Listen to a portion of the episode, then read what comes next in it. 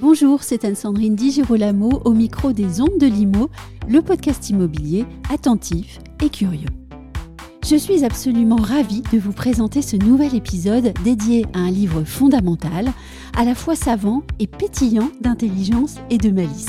Ce livre, écrit par le sociologue Julien Damon, c'est Toilette publique, essai sur les commodités urbaines, et il est publié aux éditions Sciences Po.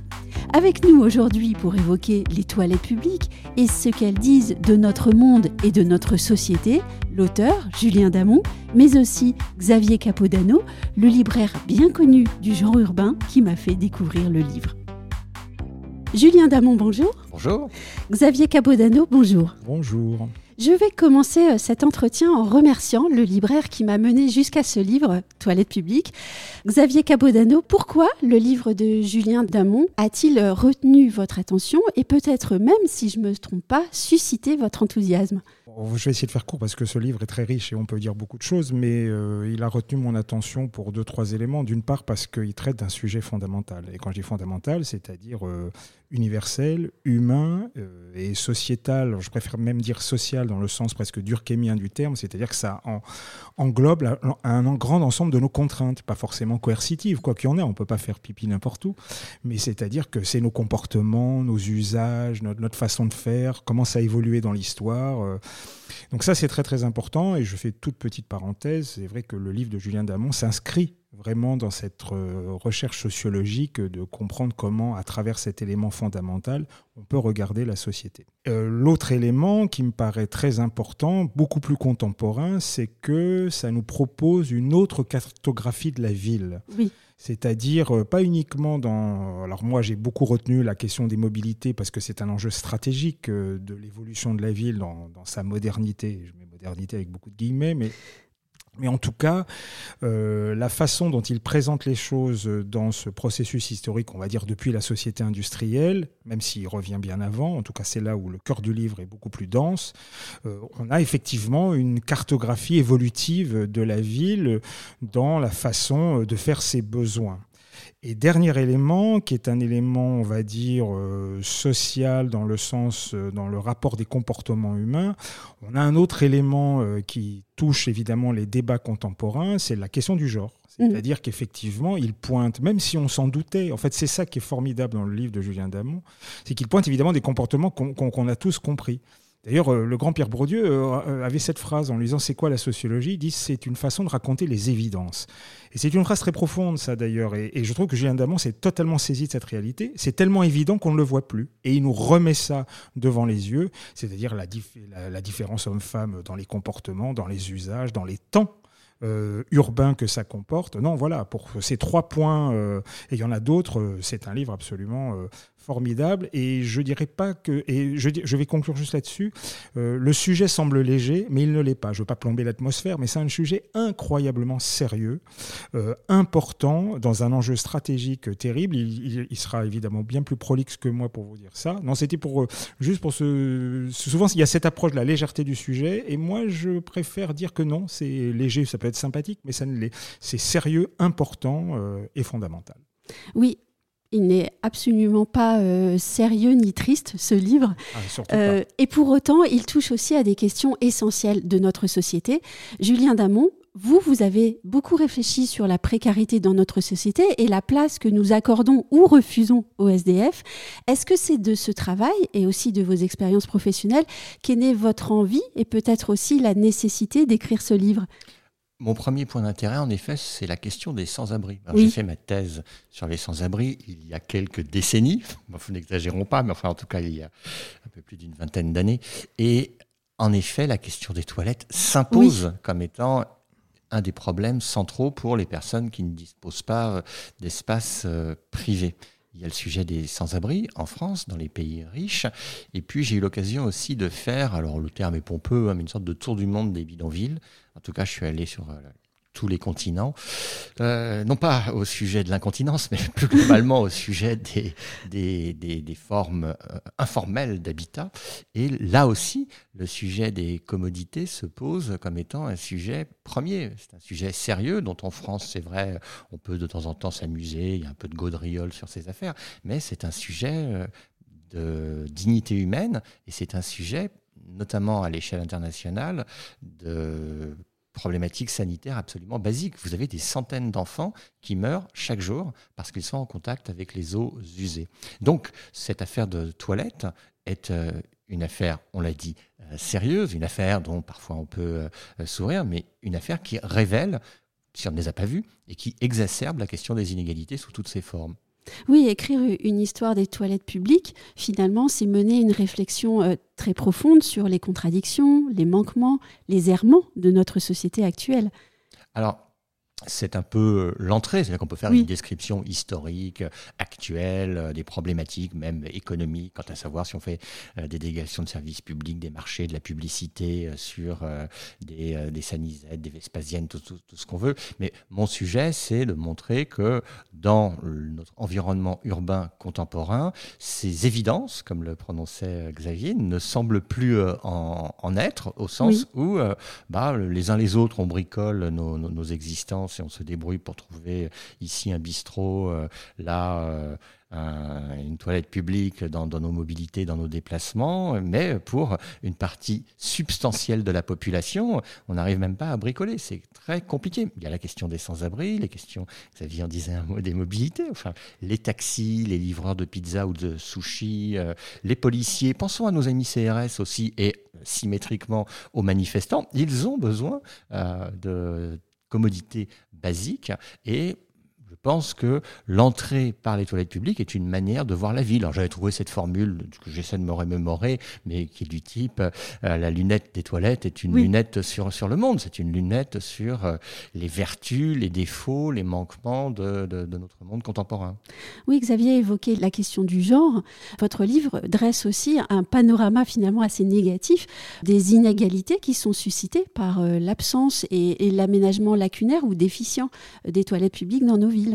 Absolument. Alors sous le contrôle de Xavier, qui euh, en tant que libraire, mais aussi en tant que spécialiste de, de, ces questions euh, et qui peut rebondir et qui le fera certainement. Oui. C'est vrai que les inégalités hommes-femmes que l'on nous tartine en permanence, à certainement juste titre, on peut les observer à travers ce sujet premier. Les observer, mm. c'est simplement remarquer, ce que tout le monde remarque au quotidien, que les files d'attente devant les toilettes pour dames qu'il s'agisse de l'opéra, un concert de Booba ou dans la rue euh, lors d'une manifestation, où vous voulez, sont bien plus importantes. Comment ceci s'explique-t-il?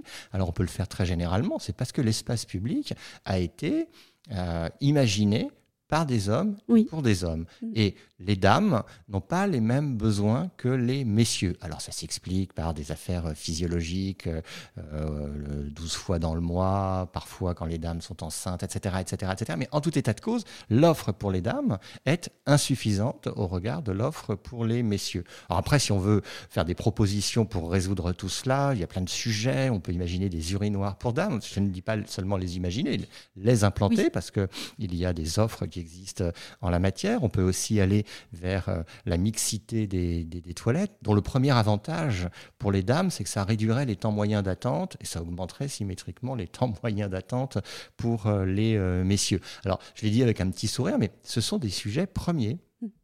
Et si je peux me permettre cette question, ah, au fond, les, féministes qui se battent pour la féminisation de mots qui n'ont rien à voir avec le genre féminin. Ah, pour toilette, c'est réglé, mais bon, passons.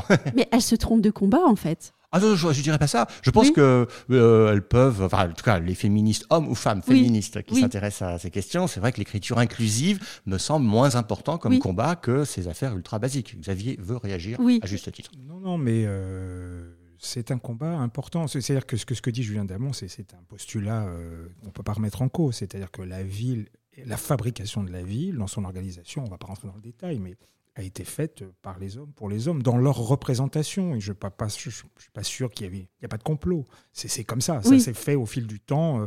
C'est naturel, au fond. Enfin, naturel, je ne sais pas, mais, mais en tout cas, que le, pouvoir étant aux hommes, effectivement, dans la ville, ça se reproduit dans sa fabrication. Et pour rebondir sur ce qu'il dit par rapport aux toilettes publiques et la différence, je, je me réfère à un autre travail qui a été fait par une chercheuse qui s'appelle Corinne Luxembourg, qui a beaucoup travaillé sur ces questions. Et elle a fait tout un travail sur la ville de Gennevilliers, qui a duré près de six ans, donc toute la durée de la mandature. Et elle a pointé des choses très simples. Par exemple, l'absence de bancs publics.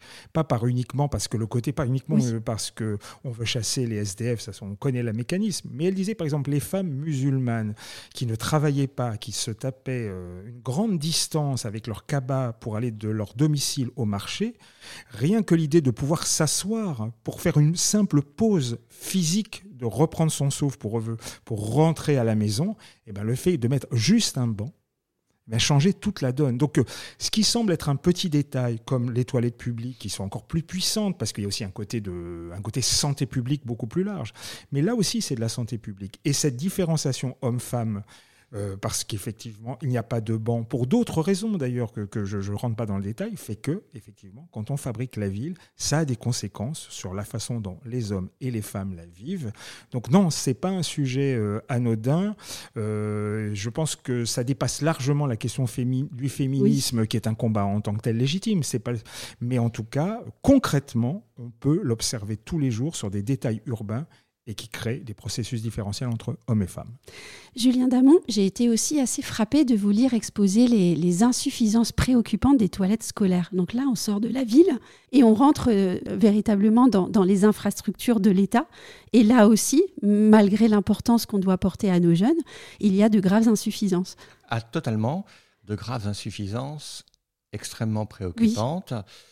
Alors, on peut regarder ça à l'échelle du monde. C'est une des raisons pour lesquelles les jeunes filles sont moins scolarisées, à l'échelle globale. À l'échelle française, de scandale en scandale, de répétition en répétition, on nous rappelle, alors ça va de sondages sur ce que pensent les collégiens, les lycéens, puis ensuite les, étudiants, à des observations sur euh, ce qui se passe dans certains établissements euh, privés ou publics euh, en la matière, et vous avez des enfants qui se contiennent qui ne vont pas euh, là où ils ont la nécessité d'aller en raison bon, des moqueries euh, accentuées par les téléphones portables, mais aussi et surtout parce que les portes ferment mal, parce qu'il n'y a pas de papier, parce que c'est répugnant. Alors ça n'est pas systématiquement répugnant, mais c'est souvent euh, assez peu hygiénique. Et ceci conduit les jeunes à adopter des comportements à l'égard de ces sanitaires de base qui sont problématiques pour eux, pour eux en termes de santé, ce qui se répercute ensuite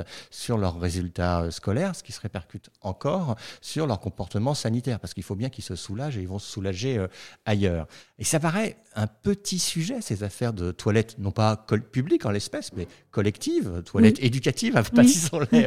Euh, ainsi. C'est pas le premier sujet de tout ministre de l'Éducation nationale, je veux bien le concevoir, mais je le comprends pleinement, mais ça mérite quand même que ceci soit réglé. Et ça n'est pas un coût considérable que de régler ce problème de base. Qu'est-ce que les, toilettes publiques permettent de dire au fond? Parce que vous, écrivez les toilettes composent un formidable observatoire. Qu'est-ce qu'elles permettent de dire du monde d'abord, euh, et puis aussi euh, de, notre pays?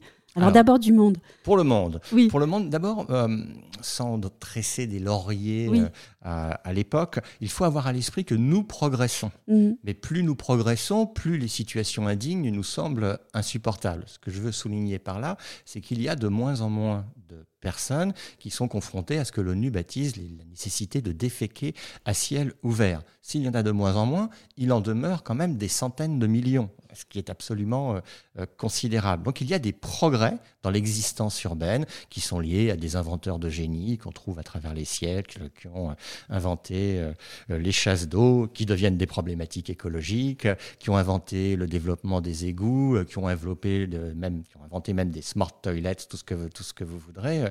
Donc il y a une forme de génie humain qui accompagne le génie urbain avec les, les toilettes. Là, je vous ai fait la face dorée du dossier. la face euh, embarrassante, c'est que s'il y a du génie humain, du génie urbain, c'est mis un peu de côté, c'est vu comme secondaire. En France, vraiment, c'est un sujet d'abord de, rigolade, hein, ou au contraire euh, d'infamie, on met ça un peu de côté. Euh, dès que quelqu'un s'en saisit, on va le traiter de chargé de miction. Enfin, moi, je me rappelle avoir été il y a longtemps hein, dans le canard enchaîné, donc victoire, je ne sais pas trop quoi. C'était mon moment à Warhol, lien peut-être, mais en tout cas, oui, j'avais eu droit à voilà, le chargé de miction. Donc, je trouve ça plutôt marrant dans, dans, dans l'absolu, mais tout de suite, on est dénigré quand on s'intéresse à des dossiers qui sont moins nobles que de la philosophie générale ou de l'économétrie extrêmement élaborée. Pour répondre à votre question, sur la France, quand même, euh, qu'il s'agisse du développement des services et qu'il s'agisse ensuite, parce que c'est pas parce qu'on met des toilettes publiques que ceci fonctionne bien, le sujet important, c'est les usages de ces toilettes, nous ne brillons pas, quelle litote, pour dire que en la matière, on a encore beaucoup de progrès à faire. Et puis aussi, il y a euh, le monde sans toilettes. Alors, ce monde sans toilettes, euh, il faut regarder ce que sont les proportions des personnes qui, sur le globe, sont, euh, sont concernées.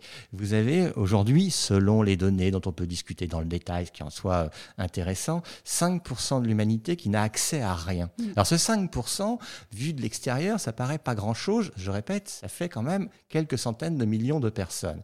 Si on regarde la proportion de l'humanité qui a accès à des toilettes de qualité comme celles que nous trouvons dans 99% des logements euh, en France. Là, il n'y a qu'une moitié de l'humanité qui est euh, bien équipée. Alors, vous voyez, je fais plein de chiffres, j'en ajoute un pour faire le malin.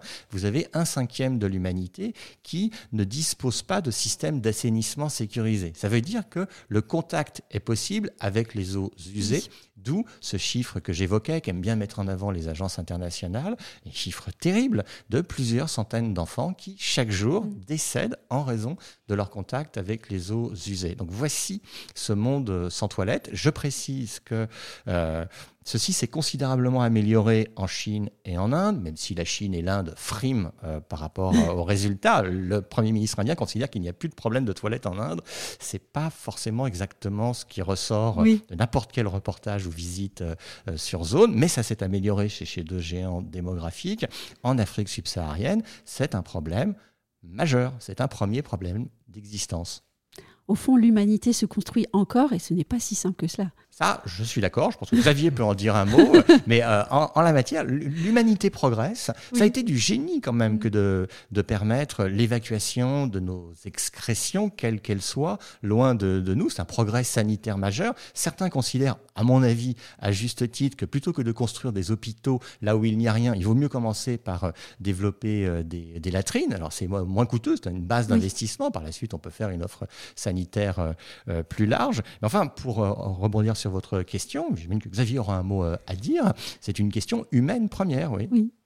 Alors Xavier Non, non, mais là, c'est, parler de l'humanité quand même. Oh, c'est tout faire. non, non, je n'irai pas jusque-là. Ce qui, ce qui me paraît aussi intéressant, c'est dans le... Je pense qu'avec ce sujet-là, qui est un sujet fondamental, je pense que les collectivités locales, les villes, ont un vrai sujet à se saisir, je dirais, de services publics. Mm-hmm je vais essayer de pas trop dériver, mais on s'aperçoit que quand même euh, l'ensemble des, réalités urbaines euh, tout cas les acteurs publics, beaucoup de choses sont en train de leur échapper dans la fabrication de la ville. De privatisation assez puissante euh, et qui ne va pas s'arrêter demain. Là, je trouve qu'il y a une capacité de l'acteur public à reprendre la main sur un sujet fondamental. Je partage tout à fait l'année de, de Julien Damon. L'investissement est quand même euh, raisonnable par rapport à, d'autres choses euh, qu'on nous met en avant pour faire briller les espaces urbains, alors que celui-là, il est immédiat, tout de suite opérationnel et fonctionnel. on a, et c'est très bien décrit dans le livre, quand même quelques opérateurs privés qui technologiquement et même en termes de business ont été, sont, très performants, donc on peut tout à fait euh, s'appuyer sur ces gens-là. Mais en tout cas, il y a une occasion importante que l'acteur public euh, redonne ses lettres de noblesse euh, à la façon dont il doit s'occuper de sa ville. Et je trouve que ça serait dommage de ne pas s'en saisir. Là, il y a une vraie fenêtre de tir, sans mauvais jeu de mots. Et j'appelle de mes voeux que nos élus s'en saisissent. Et là, je suis totalement solidaire avec Julien Jamon qui parlera peut-être de son fameux acronyme, parce que là, il rentre tout à fait euh, dans le sujet. En tout cas, voilà, ma vision de l'humanité urbaine, elle se limite à ça. Et que se passe-t-il alors euh, pour les Jeux olympiques? Est-ce qu'on travaille sur la question? Alors, je ne suis pas dans le détail de ce qui se profile. en tout état de cause, lorsqu'il y a de grandes manifestations, euh, sportives, politiques, il y a des obligations assez étranges qui pèsent sur les acteurs publics quant aux propositions qu'ils doivent faire en termes d'offres sanitaires. Alors, lorsqu'il y a un semi-marathon ou un marathon dans telle ou telle ville, l'organisateur doit fournir des toilettes. Mais il n'est jamais précisé ce que doit être l'ampleur de l'offre de, toilettes. donc pour les, Jeux olympiques, qu'il s'agisse des spectateurs mm. habituels des événements sportifs, qu'il s'agisse de l'ensemble des touristes et des passants qui vont assister à tout cela, s'il n'y a pas une offre de toilettes de qualité suffisante, ah, ça va être, enfin, ça peut être ignoble. Alors c'est pas un ignoble général, il n'y a pas des caméras qui vont montrer euh, ce que sont les problèmes qui se posent, mais pour une partie des touristes et des passants, c'est quelque chose de désagréable qui peut mhm. basculer euh, dans, dans, dans l'indigne. J'avais remarqué ça, c'était lors du, de l'enterrement de la reine d'Angleterre. Vous allez me dire, il n'y a pas un lien, mais enfin en termes de grandes manifestations aussi. Vous aviez 500 toilettes qui avaient été mises en place sur la file d'attente pour euh, l'ensemble des Britanniques qui faisaient la queue pour aller se recueillir une dernière fois sur euh, la dépouille de, la reine. je dis ça sans monarchisme, quoi que ce soit, mais ce que j'explique là, c'est que pour tous ces événements, il faut une offre de qualité minimale pour euh, ces euh, services minimaux que doivent fournir, sur une logique de service public, les, collectivités. Je passe à un autre sujet. Quand on vous lit, on comprend aussi que le succès de la mobilité urbaine se joue désormais aussi autour de la question des toilettes publiques. Alors, ce que je pense, c'est que c'est une sorte d'évidence, comme le disait euh, Xavier. Nous sommes tous davantage mobiles. Nos, déplacements domicile-travail, surtout nos déplacements de, loisirs, nos déplacements euh, familiaux, font que nous sommes de plus en plus présents dans l'espace euh, public. Si les toilettes publiques ont relativement disparu au cours du XXe siècle, c'est entre autres choses parce que nous nous sommes équipés dans l'espace privé. Il y a eu un progrès. Ah, il, y a eu un, progrès dans l'espace privé. privé. Dans l'espace privé, euh, euh, après-guerre en France, vous aviez 20% seulement des logements qui étaient dotés euh, de, de, toilettes, de toilettes privatives. Aujourd'hui, c'est la quasi-intégralité. On peut se bagarrer. Est-ce que c'est 0,5 ou 0,3% des logements qui n'ont pas de, de, toilettes? Pensant que désormais nous étions tous équipés, on a un peu déséquipé l'espace public. Et pourtant, nous sommes de plus en plus présents dans l'espace public. Nous sommes de plus en plus présents. D'abord les femmes, mhm. parce que auparavant, ça n'était pas de bon ton qu'elles fréquentent l'espace euh, public, cet espace public donc imaginé par les hommes, fait pour les hommes, c'est exact. Nous sommes plus présents dans l'espace public car nous nous déplaçons euh, davantage. Nous sommes plus présents dans l'espace public parce que nous sommes touristes, nous sommes euh, passants. Et nous sommes plus présents aussi dans l'espace public parce que nous vieillissons.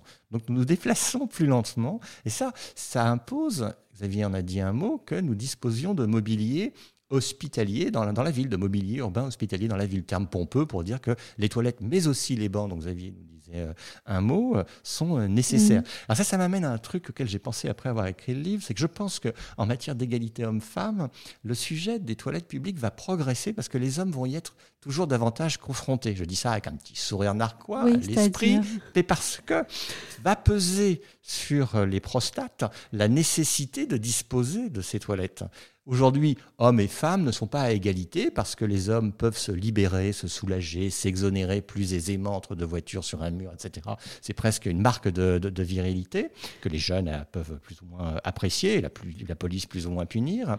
Pour les dames, c'est absolument inadmissible que, que, de le faire. Et donc en matière d'inégalité euh, homme-femme, ce qui est bien vu pour une jeunesse virile qui veut s'affirmer est quand même quelque chose d'extrêmement préoccupant pour les vieux messieurs. Oui. Hein. et donc à mesure du vieillissement des hommes, de la population et des hommes en particulier, il y aura des pressions, terme qui s'imposent, pour euh, que l'espace public soit euh, mieux, mieux, mieux aménagé. À défaut, il y aura de moins en moins de personnes âgées dans l'espace public.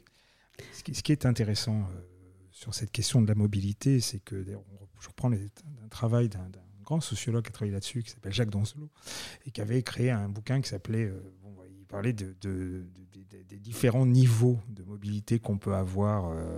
Euh, sur ces questions. Et il montrait très bien que la, je dirais, la sédentarité était devenu un processus d'inégalité sociale. C'est-à-dire que quand vous n'êtes plus mobile, quand vous êtes à résidence, entre euh, on voit bien dans les, problématiques des cités de banlieue, comme on les appelle, euh, ceux qui sont dans les cages d'escalier, le fait qu'il ait pas mobile, pas de boulot et tout ce qui va avec. Donc ce qui est fascinant dans le bouquin euh, de Julien Damon sur cette question, c'est que même si ce n'est pas son objet premier, parce que c'est un chapitre important hein, quand même du livre, fait que tout d'un coup, on repense cette cartographie sur cette question. Et je, le dis comme je le pense, je ne vois plus tout à fait la ville de la même façon quand on a euh, cette option qui nous est, et c'est plus qu'une option, hein, c'est vraiment pour moi une vraie problématique euh, d'analyse, d'étude, voire de recherche à terme, euh, pour pouvoir recomposer, en tout cas analyser la façon dont nous déplaçons en ville. Et ça va pas aller en s'arrangeant, parce que quand vous regardez, si vous prenez les éléments logistiques et l'évolution que ça prend, ça n'a l'air de rien à voir. Mais je vais vous donner deux chiffres que je tiens de Pascal Madry un de mes maîtres dans la pensée du commerce et de la ville. vous allez voir comment je vais faire le lien. Il, parle, il donne deux chiffres qui sont de 2018, donc c'est avant le Covid. C'est ça qui est intéressant.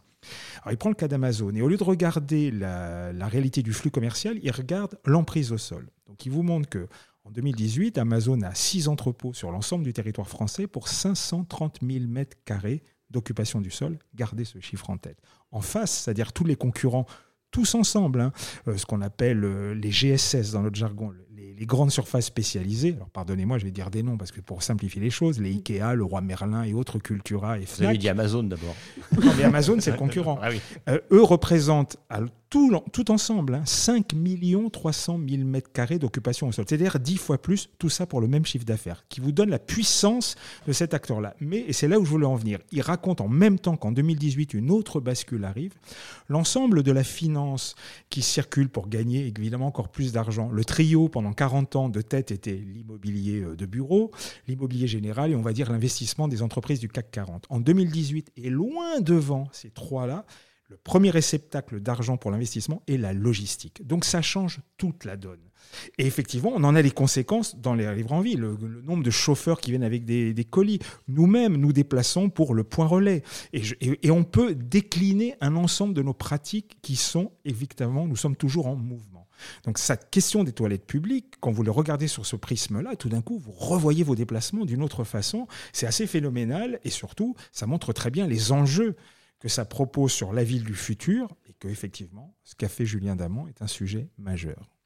Et puis ce livre est absolument passionnant aussi parce qu'on y découvre l'aspect technologique des choses parfois, on, découvre les résultats de recherche, des innovations technologiques et puis aussi euh, euh, l'objet de discussion au sein des conseils municipaux parfois pour rechercher des solutions et puis des voies possibles pour retrouver un accès plus facile aux toilettes publiques. Et grâce à vous, Julien Darmon, moi j'ai découvert le modèle GPS ou PSG pour propreté, sécurité gratuité. Comment est-ce que ça fonctionne? Parce que ça, c'était assez fascinant pour moi, ces oh, deux pages-là. Alors, oui. GPS, PSG, ou Xavier me disait aussi SGP, ce qui veut dire Société du, Grand Paris, donc les trois lettres fonctionnent. Il y a une petite information, ça n'est pas un, acronyme, c'est un sigle. Parce qu'un acronyme, attention, c'est un sigle qui se prononce comme un mot. Et donc, pendant ces trois compositions de ces trois lettres, nous sommes face à On s'incline. On s'incline face à ce savoir extraordinaire. Mais j'aime bien ça, le sujet des sigles, ça me fait marrer. Bon, mais donc vous verrez que vous ferez toujours maintenant la différence entre un acronyme et un sigle. Mais ce sigle est mémotechnique, c'est pour donner trois grandes dimensions de ce que, à mon avis, devrait être une politique publique complète en matière de toilettes offertes dans, dans l'espace public. Le premier de ces de cette dimension, première lettre, c'est la gratuité. Je pense qu'il faut que ce soit gratuit. Pas pour des raisons béates de lutte contre les inégalités, même si le légitime. Hein. C'est quand même absolument scandaleux que lorsque on ne dispose que de très peu de revenus, on soit contraint de les employer pour ces euh, nécessités euh, basiques. on peut faire plein de calculs, mais voyez, si c'est 1 euro l'affaire, si on doit y passer 5 fois par jour, vous multipliez par 30 quand vraiment vous n'avez rien, 150 euros que vous divisez par un RSA qui est de 600 euros, c'est 20% de vos revenus. Donc euh, c'est évidemment une forme même presque de, discrimination, je force le trait du point de vue juridique. Mais cette gratuité, elle nous, elle nous, concerne tous. Si on n'a pas notre pièce dans la poche ou notre téléphone portable... Et on a moins, de moins en moins de pièces dans la poche. Alors maintenant, il y a des monnayeurs euh, électroniques. Hein. vous pouvez arriver avec votre carte bleue, etc. Mais bon, donc je pense que cette gratuité s'impose. Et d'ailleurs, euh, que des toilettes aient été rendues payantes, c'était justement dans certaines politiques municipales pour en écarter les indésirables. Donc je crois d'abord à la vertu de la gratuité, d'où ce G de, de, GPS. Le deuxième P, il est celui de l'évidence, c'est celui de la propreté. Ayant prononcé l'évidence, je souligne combien c'est là le nœud du dossier, parce que il faut un service de maintenance de qualité. On peut avoir les plus belles toilettes du monde, connectées au réseau Internet, euh, qui permettent d'avoir des images, des films pendant que donc on se soulage, ou même qui permettent d'avoir des tests techniques, euh, des analyses médicales sur euh, ce que nous excrétons, très bien, ceci est formidable, mais il faut que ce soit maintenu, un sujet de maintenance. Donc il y a un coût. Pour le hein, bien de tous. Pour le bien de tous, pour le bien de celui qui est présent et pour celui qui va le suivre. Laissez ces toilettes dans l'état dans lequel vous souhaitez les trouver. C'est une forme de basique, de résumé de ce que doit être la propreté. C'est là qu'il y a un coût. Hein. Et troisième élément, il faut que ce soit S de GPS sécurisé. ça, c'est un sujet qui n'est pas si simple que ça. Alors l'affirmation des trois dimensions, tout le monde les, comprend, mais cette sécurité suppose que tout le monde puisse y aller sans appréhension, d'où euh, savoir où on situe ses toilettes, et il en faut quand même partout, même dans des endroits supposés dangereux. Quel type de lumière on doit euh, mettre en place dans ces toilettes? Ça n'est pas rien techniquement. Est-ce qu'il faut de la lumière bleue telle que les, une partie des exploitants la mettent en place afin d'en écarter euh, les, toxicomanes qui ainsi ne trouvent pas leur, leur veine? Euh, Est-ce qu'il faut que ces toilettes soient gardiennées, gardiennées à, quel, à quel rythme des, des, patrouilles doivent passer? Enfin, Il y a des questions derrière de Et retour de Madame Pipi peut-être alors, le retour de Madame Pipi et donc naturellement de Monsieur Pipi. Enfin, Pardon. Non, non, mais c'est pas pardon. c'est vrai que le terme même, alors c'est facile comme réponse hein, que de dire ah, dame pipi immédiatement c'est genré. enfin, en effet, euh, c'est genré. Ce sont des petits métiers qui sont mal vus, euh, mal notés, euh, dépréciés, etc. S'ils ont disparu, c'est parce que économiquement ils n'étaient pas fondés. Mais enfin, en tout état de cause, qu'il y ait de la maintenance électronique et humaine est une nécessité euh, absolue. Et donc, oui, GPS ou PSG ou SGP me semblent être les trois dimensions premières d'une politique locale valable en matière de, de, de toilettes publiques dans le monde urbain. Et pour cela, je pense que je crois que Xavier sera d'accord avec moi, ce devrait être une obligation des collectivités territoriales. Alors on peut euh, la formater, la paramétrer, comme on dit en sécurité sociale, selon le nombre d'habitants dans la ville. Euh, Son étendue sur l'espace aussi Oui, alors il y, a, il, y a plusieurs dimensions. Il y a le nombre d'habitants, il y a aussi le nombre de passants dans la ville, le nombre de kilomètres carrés que représente la métropole si c'est une grande euh, ville, des seuils à partir desquels il est nécessaire d'avoir une offre. Parce qu'évidemment, en zone rurale, on ne l'a pas dit, mais le sujet est bien moins intense qu'en zone euh, urbaine, donc à partir d'un certain millier euh, d'habitants, euh, je ne sais pas ce qu'est le XX millier d'habitants, il me semble nécessaire qu'il y ait une offre de, toilettes publiques, gratuites, propres et sécurisées. Puis pour ajouter quelque chose, ça donne aussi aux villes qui J'aime beaucoup regarder les pages web des collectivités locales c'est toujours des professions de foi. On demande comment le paradis n'a pas été inventé plus tôt, tellement c'est merveilleux. Ils sont tous inclusifs, écologiques, euh, durables et évidemment euh, ouverts sur le monde. Donc là, on peut même les prendre au mot véritablement sur ce qu'ils produisent en tant que communicants euh, ou communication sur, sur leur profession de foi, sur leur site internet par exemple. C'est-à-dire que là, en plus, on a une vraie possibilité en plus d'innovation. C'est-à-dire qu'effectivement, Julien Damon le rappelle beaucoup dans son ouvrage cette organisation de réseaux de toilettes publiques ou de toilettes privées dans les appartements s'est fait avec de l'eau potable voit bien les crises que nous avons déjà maintenant. Moi qui suis né dans les Pyrénées-Orientales, donc euh, je, vois, je connais très bien cette région. Effectivement, on voit bien, on leur a coupé l'eau. On leur a coupé l'eau. Donc c'est quand même pas rien. Donc c'est quand même un enjeu très important.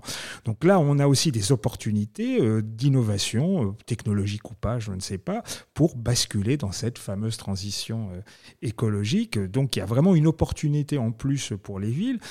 c'est pas uniquement un coût, c'est aussi un investissement. Et qui dit investissement, il dit retour sur investissement. Et là, on a la possibilité euh, d'investir pour un retour d'investissement euh, économique, mais aussi comportemental de nos usages, parce que, bah, de toute façon, on va y être confronté. Donc, c'est vraiment euh, une véritable opportunité, ce GPS, ce SPG ou ce PSG, d'être en plus, pas seulement vertueux dans nos, dans nos pratiques et nos rigueurs, mais aussi on peut imaginer l'avenir. Et Julien Amand, vous vouliez réagir? Je voulais réagir de deux manières. D'abord sur ce que Xavier souligne, c'est un autre élément de cette affaire des toilettes publiques. Dans, et des toilettes en général, dans le monde riche, nous utilisons de l'eau et très généralement de l'eau potable. Une chasse d'eau, c'est environ 5 à 10 litres d'eau à chaque fois. Ceci surprend à l'échelle du monde quand on regarde ce qui se passe. C'est un pack d'eau. Un pack d'eau, si on veut. Alors, sauf qu'on ne le fait pas avec des, bouteilles en plastique, etc. Mais donc, pour dire qu'il y a une réserve d'innovation écologique nécessaire à développer, déployer. Ma deuxième remarque, c'est au sujet de ce que l'on évoquait en souriant sur GPS, PSG euh, ou euh, SGP. Donc, euh, répétons-le, ces trois dimensions d'une politique locale qui serait de proposer des toilettes publiques gratuitement, des toilettes qui soient propres et dans un environnement sécurisé. Ça passe certes par de nouvelles installations, de nouveaux édifices, euh, de nouveaux endroits spécifiques dans l'espace public. Ça passe aussi par des innovations d'organisation, notamment par des délégations de services publics possibles aux bars, restaurants et cafés. J'explique pourquoi rapidement. La période Covid nous a montré cela. C'est-à-dire que lorsque nous pouvions euh, aller d'un bureau à un autre, d'un domicile à un bureau, eh bien nous voyions dans la rue qu'il y avait pas mal de gens qui fréquentaient les toilettes publiques. Pourquoi? Parce que les restaurants et les cafés étaient fermés. Et les restaurants, cafés, bars, etc., etc., sont en réalité les premières toilettes publiques. Ce n'est pas le terme qui leur euh, mm. convient le mieux, mais si ils devaient euh, leur être confié une responsabilité en la matière, qui est de permettre à tout le monde d'y aller, alors sous réserve de comportements euh, basiquement civiques en, la matière, ils devraient pouvoir bénéficier d'un soutien public pour cela. Donc pour incarner ce modèle GPS qui nous intéressait là, il y a certes de nouvelles toilettes publiques dans l'espace public, et il y a de façon innovante des délégations de services publics aux bars, restaurants et cafés, mais aussi aux musées, bibliothèques, etc. etc. Et donc, est-ce que euh, ces, ces, bars, ces cafés pourraient être subventionnés alors pour, ah, pour mettre à disposition du public l'accès? C'est ça le fond de l'affaire, c'est être subventionné à cet effet. Je précise que les bars et cafés, en tout cas les bars, tabac, PMU, euh, françaises des jeux, le sont déjà au titre de responsabilité de service public pour vendre des timbres fiscaux, par exemple, ou euh, des activités euh, fournies par la Française des Jeux. Eh bien, pourquoi ne pas les soutenir financièrement de manière à ce qu'ils proposent leurs toilettes gratuitement toilettes qui soient propres et sécurisées. Alors c'est une idée ancienne que j'ai à l'esprit. De fait, elle s'incarne sans être passée par moi, comme quoi les grands esprits se rencontrent, dans pas mal de villes à l'échelle du monde, en, Grande-Bretagne, euh, en Belgique, en Allemagne, un peu en France maintenant, euh, à Nantes euh, en particulier. Et pour cela, vous avez pas des sommes considérables qui sont consacrées par les collectivités territoriales, enfin par les mairies, c'est une centaine d'euros par mois pour ces bars et restaurants et cafés et autres établissements qui veulent bien ouvrir leurs toilettes à tout le monde. Est-ce que je me trompe si je pense que cette solution serait aussi euh, assez efficace du point de vue de la dépense publique? Ah oui, disons que là-dessus, vous pouvez avoir un grand débat entre les opérateurs qui développent des toilettes publiques euh, dans l'espace public, parce que c'est coûteux, bien sûr, euh, mais nécessaire, mhm. parce que les bars et restaurants ne sont pas partout et ne sont pas tout le temps ouverts. Et, donc, euh, je pense qu'une politique publique complète passe par des installations spécifiques et par ce système de soutien aux bars et restaurants, qui, sur le papier, bien sûr, est bien moins coûteux. Hein on a bien réussi à faire un loto du patrimoine. Je vois pas pourquoi on peut faire un loto des toilettes publiques. Ah, très bien, parfait. Oui. la loterie, vous savez, est un sujet ancien de, de gueule cassée et de. Euh, ce que je veux dire, c'est que trouver des mécanismes de financement euh, sur ces questions, surtout par rapport au bar, euh, l'alcool est bien taxé pour alimenter les caisses de la sécurité sociale, par exemple, ce qui est une bonne chose. Hein, les jeux aussi, les jeux aussi. Donc, on a tout à fait la capacité de trouver un financement euh, sans ce qui soit pas hyper contraignant pour, euh, pour aller dans le sens que je partage évidemment que, avant Julien Damon, que ces, espaces-là, moi je le vois bien à la librairie, euh, les mamans avec leurs enfants qui tout d'un coup sont coincés parce que le petit ou la petite a besoin de faire pipi, effectivement, elle me dit où est-ce que je peux faire pipi? Évidemment, nous leur ouvrons les toilettes, on ne se pose pas de questions. Donc, voilà, donc euh, on est nombreux quand même malgré tout à faire ce genre de pratique. Donc c'est vrai que le généraliser et un peu plus l'organiser, euh, pour moi, ça me paraît simplement du bon sens. Conclusion, allons tous faire pipi au genre urbain. C'est le nom de la librairie. Oui. Et moi, j'ai juste une dernière question. Alors, sur quelle page vous êtes-vous le plus amusé à travailler? Et vous, euh, le libraire, quelle page vous a le plus amusé à lire? Amusé à travailler à écrire. Ah, oui. Oh, il y en a pas mal. Hein, donc là, je, ne saurais répondre. Je ne vais pas voter en tout. Je vais vous dire les pages, en revanche, qui ont été les plus difficiles à rédiger. Elles ont été les plus difficiles sur la question des transgenres. Pourquoi Parce qu'on l'évoquait sur la question inégalité femmes-hommes, ça se pose aussi sur toutes les questions d'identité de, genre. Et là, en l'espèce, soit on verse dans une sorte de gloubi-boulga verbal, on ne sait pas de quoi on parle, soit on verse dans le réactionnaire pour dire ah c'est des sujets secondaires, etc. Soit on verse encore dans l'apologie pour dire ah il faut des toilettes mixtes ou des toilettes euh, genre genré très spécifiquement sur le cas des personnes transgenres. Et j'ai essayé en 3-4 pages d'être très clair sur les différents scénarios en la matière. Donc je vous réponds, c'est franchement pas les, les pages les plus amusantes, mais celles qui présentent les différents, ces différents scénarios en la matière. Je vais faire aussi un petit pas de côté, c'est plutôt les pages où, qui ont relevé mon ignorance crasse. Ah. Euh, et, ça a démarré dès le départ, hein, euh, dès, dès, les premières pages, et donc ça peut paraître complètement euh, idiot, mais euh, Vespasienne de l'empereur Vespasien. Ça a l'air comme ça évident, mais pour moi, ça n'était pas une sorte de révélation. Il dit, mais oui, effectivement, l'empereur Vespasien. Et en plus, Julien Damon l'explique très très bien mm. comment il avait organisé tout ça. Publiquement. Et la taxe. Personnellement, je ne connaissais pas l'histoire de la taxe. Voilà, donc euh, non, non, moi, c'était euh, toutes les pages où ça révélait mon ignorance, c'est assez jouissif. Un grand merci à vous deux et à très bientôt peut-être. Merci, merci à vous. Merci à Xavier pour son intérêt. Merci à vous pour votre invitation.